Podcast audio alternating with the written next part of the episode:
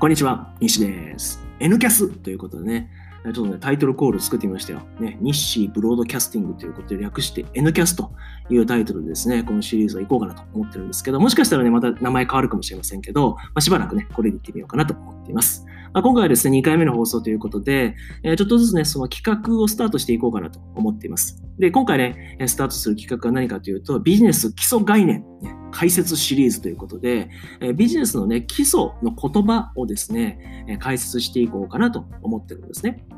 で例えばなんですけど、うん、セールス、ブランディング、マーケティング、コピーライティング。今ね、4つの言葉を言いましたけど、今言った4つの言葉をしっかりとね、ああ、あいう感じねっていうことで意味が分かってる人って、まあ、果たしてどれぐらいいるのかなっていうことなんですよね。多くの人はなんとなくしか分かってないわけです。セールスとマーケティングの違いって何ですか？マーケティングとブランディングの違いって何ですか？セールスとコピーライティングの違いって何ですか？って言われたら、実はあまり説明できなかったりするわけですね。で、このあたりを理解しないと、ビジネスっていうのはうまく伝えていくことはできないわけですね。誰かとやり取りしても噛み合わないわけです。それなぜかというと、向こうが指しているマーケティングとこっちが理解しているマーケティングがずれるんですよ。そうすると、もう話も進んでいかないし、そもそもビジネスっていうのが、まあ、うまくいかない可能性が上がってきてしまう。だから、その、じゃあ、セールスって何ですか？ブランディングって何ですか？っていう自分の言葉をしっかりと理解しておかないと、相手と話も進まないわけですね。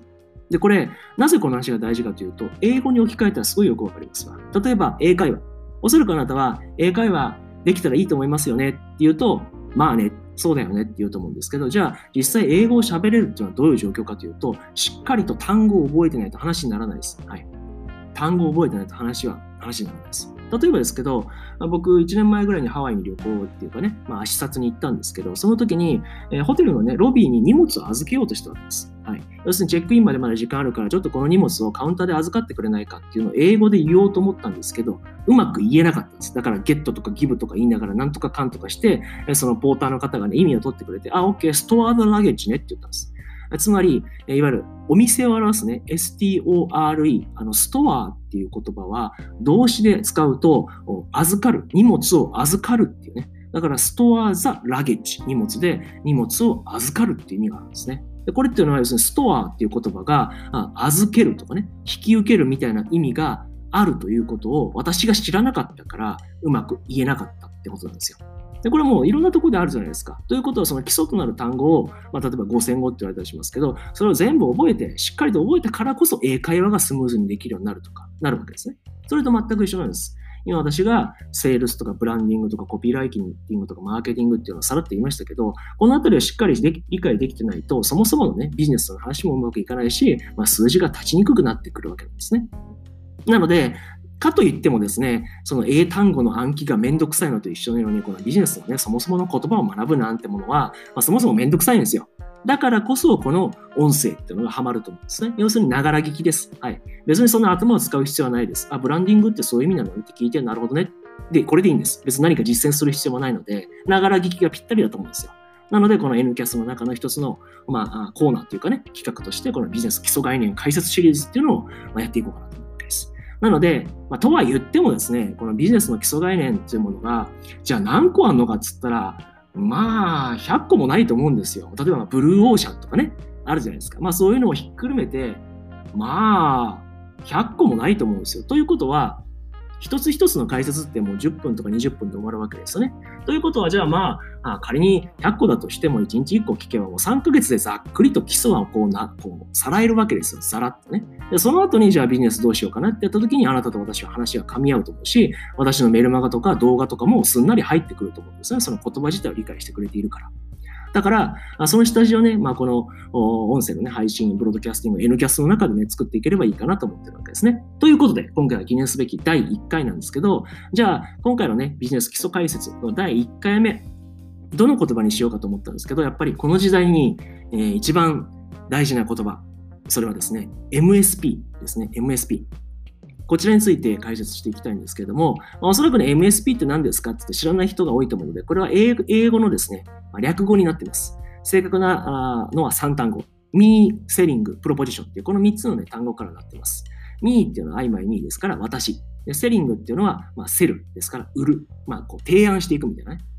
で、プロポジションっていうのは何かというと、うん、分かりやすく言えば、そうですね、えー、サッカーとかでこう自分のポジションを作るとかね、スペースを作るって言ったりしますよね。あとバスケットで言えば、まあ、スラムダンクでね、ある、あの、なんですか、スクリーンアウトでゴール下の自分のスペースを確保しろみたいなのがあるじゃないですか。ああいう感じで、私はこういうスタンスで仕事してますみたいな、あその自分のもう持ち寄ったその場所というかね、まあ、ポジションという言葉なんですけど、要するにこれどういうことかというと、このミーセリングプロポジションで、私はこういうスタンスで仕事してますっていうことを示すことセリングってこう前に出ていくっていう意味ですからね。それはそういうことなんですよ。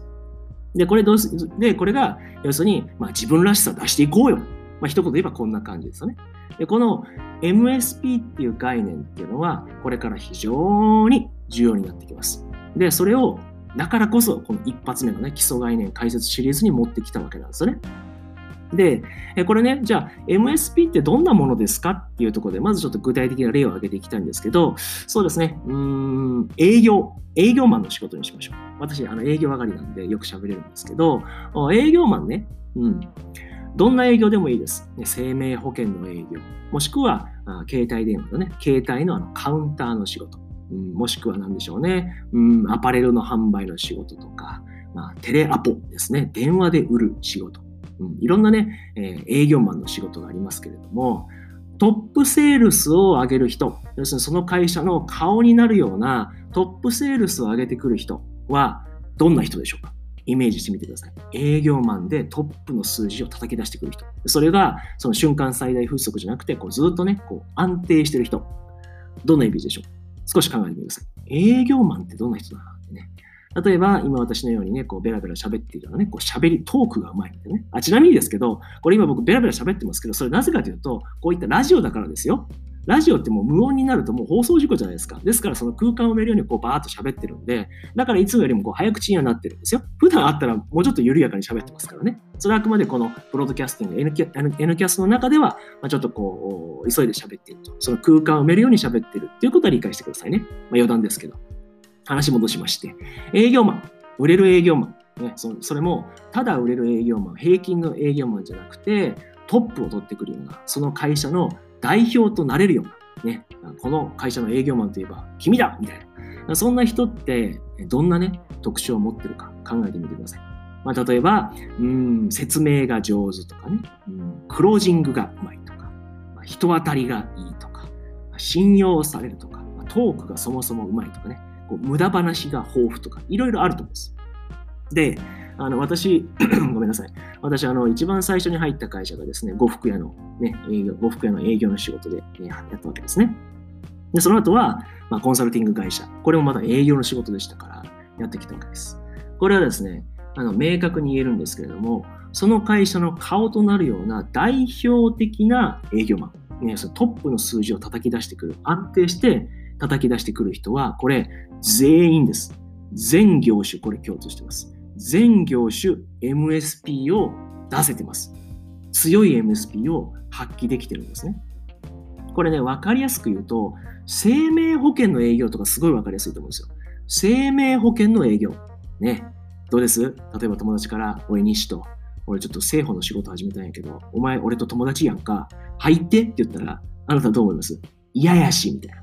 嫌に決まってるやろ、みたいな。お前そんな時だけ連絡してくんな、みたいな感じで、なりますよね。でも、でもというか、こうなるのが自然だと思うんですよ。要するに、そんなね、生命保険なんていらねえよみたいな。だって死ぬのいつかわかんないし、そのためにお金出すなんて、今他にもお金使うことあるんだから買うわけないだろうってなるじゃないですか。うん。まあ大きな買い物と近いですよね。そんないらんし、みたいな。そんなもう言われても困るわってなるんですよね。生命保険、政府の営業マンっていうのはね。でも、その政府の営業マンっていうのはその契約をいろんなところで決めてくるわけです。で、たくさんの生命保険の営業マンがいる中でトップを取る人っていうのはこれ MSP を発揮してる人なんですね。じゃあその MSP を発揮してる人っていうのはお客さんに対して何を伝えてるのか。生命保険のその細かいシステムの掛け金がどうやこうやとか、あこうなったら、あなんかあの全損がどうやこうやとか、節税になるとか、そういった説明が上手い人だと思います？もちろんあると思うんですよ。最低限の説明は。でも実はこれは、あのそこではないんですね。そういったいわゆる商品のスペックの話であったり、値段の話であったり、キャンペーンの話であったり、そういったところはあんま関係ないんです。トップセールスにおいて。関係してるのは MSP なんですね。つまり、ああまあ、生命保険買うんだったら、この人から買うか。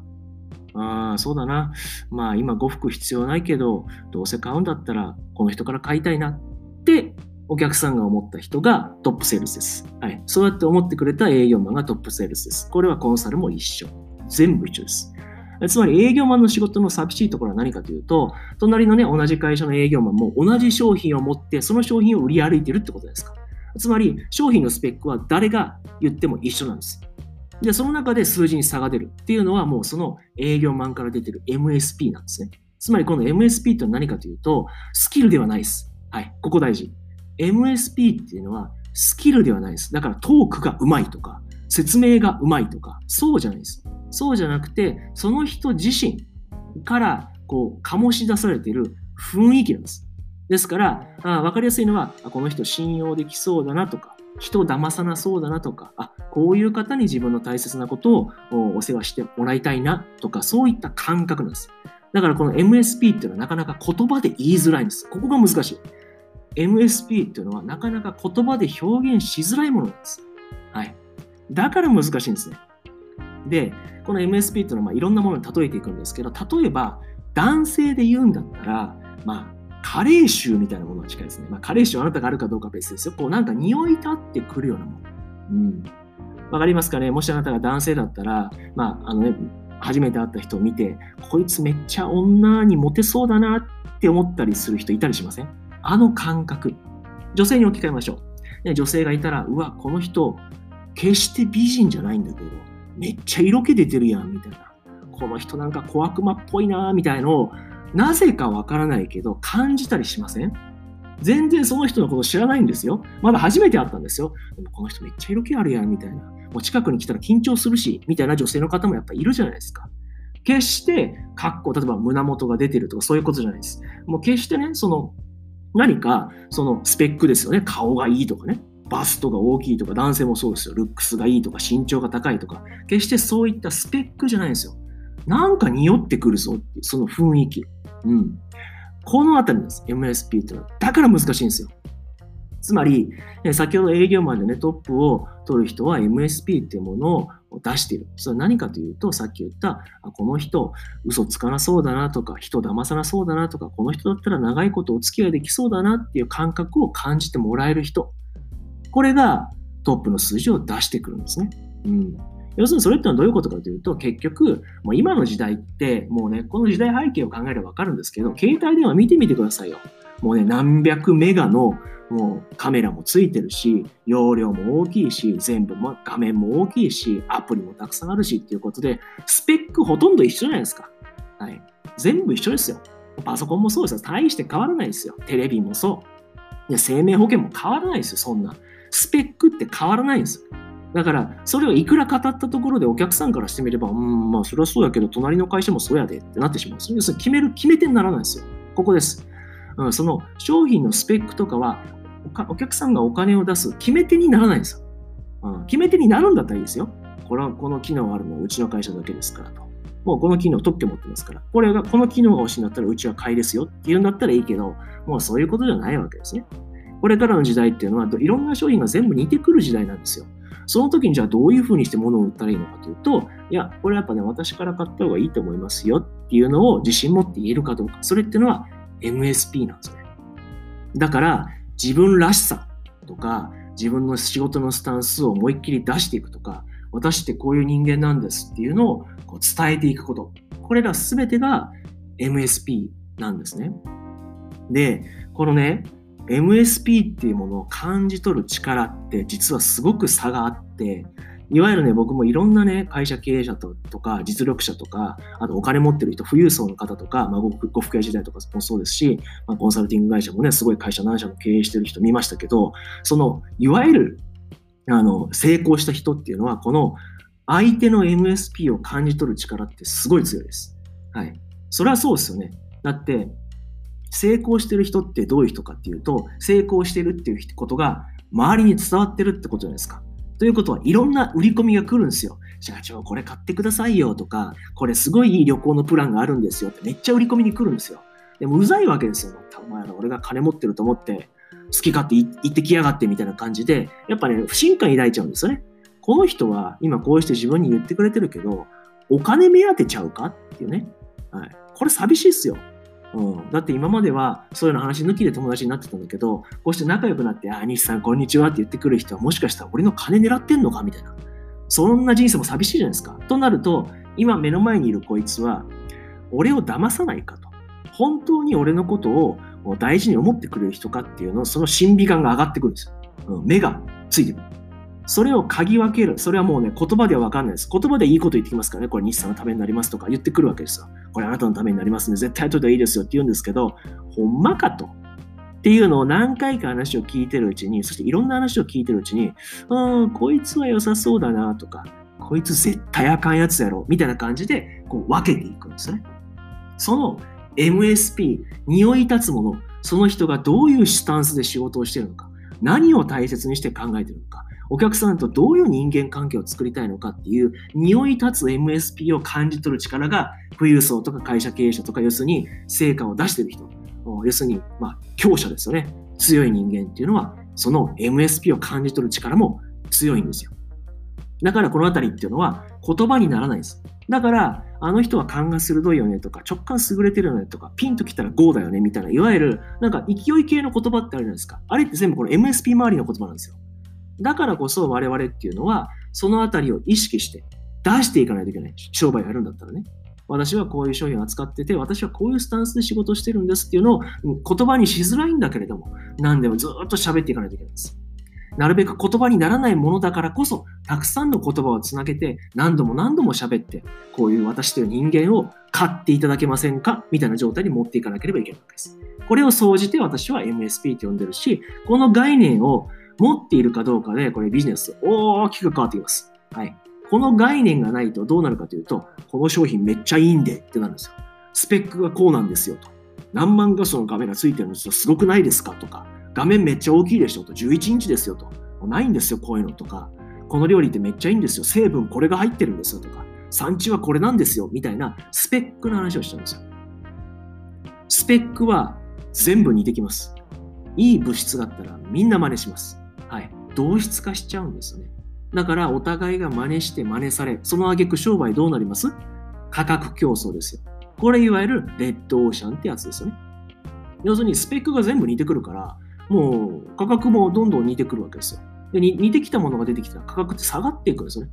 そうすると、いくら売れでも売れでも我が暮らし豊かにならざるみたいな話になってくるわけですよね。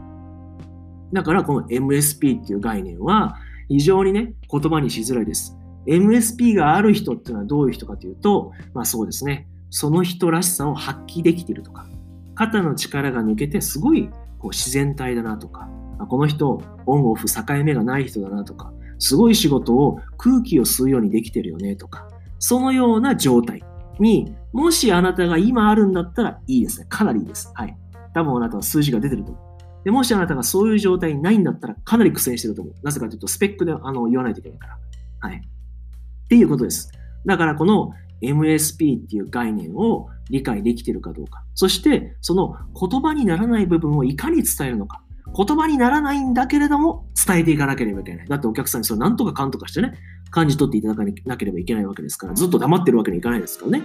商売をしていくっていうのはそういうことでしょだから、それを、じゃあどういうふうにしたら、あの、この私っていう人間を理解してもらえるんだろうか。ね。っていうところから頑張ってやっていかなければいけないわけですね。だからそう考えると自分の生い立ちとか、こういう、この仕事を始めたきっかけとかね、なんで今この仕事をメインの仕事にしてるのかとか、そういったことも全部大事になってきますよ。はい。それを語れば語るほど、それを聞いた方は、あ、なるほどねと、西さんはこういう人なのねっていうことを一応言葉上では理解してくれます。で、その後その人が言ったことが本当かどうかっていうのは、その人の審美眼、目でチェックするわけですね。そのお眼鏡にかなったら、ちなみにお値段いくら？っていうことで、初めてそこでお値段の話になってくるわけですね。で、その MSP っていうものを発揮していれば、あなたは誰かと交換可能な人材にはならないです。はい。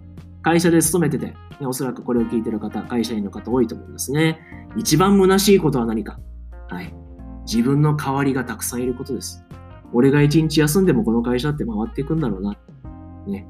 寂しいですよね。でも会社っていうのはそういう状態にしてるわけですね。で、ある程度の年齢になったらもうあなたはいいんでっていうことで、あの肩を叩くわけです。その会社に残るような人はどんな人でしょう？はい、もうお分かりですね。MSP を発揮して、あの会社といえばあの人だよねと。うん。その会社だから最初は付き合いを始めたけれども、西さん、あなただから契約続けてるんですよ言われるような人がその会社に残るわけです。はい、トップ営業マンですよね。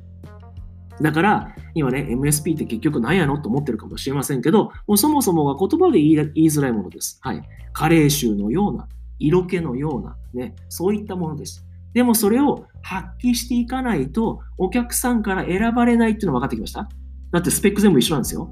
もうパンフレット渡したらみんな同じ説明できるわけです。その中でなんで自分を選んでいただくんですか？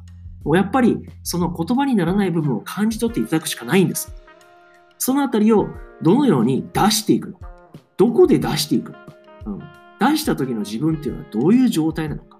それをね、この時代しっかりと考えて、こんな感じかな、あんな感じかな、昔はこうだったけど、今はこうだな、みたいな、まあ、動的な感じですよね。決して1個決めたら終わりってもんじゃないですよね。はい。だからこの MSP とね、作るのはもうえらい難しくて、もうね、つかみどころがなさすぎるんですね。でも、そのあたりっていうのをお客さんは感じ取って、やっぱ、西さんかなと、みたいな感じで来るわけですよ。でこちらも、ん？みたいな。なんで私を選んでたんですかってなるんですよ。だって私もあんま意識してない部分が出てるわけですね、MSP っていうのは。匂い出すものですから。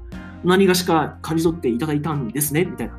うん、ありがとうみたいな感じになるんですけど、こっちもやっぱ考えないといけないですよね。なんであの方私のこと選んでくれたんだろうと。いや、ありがたいなと。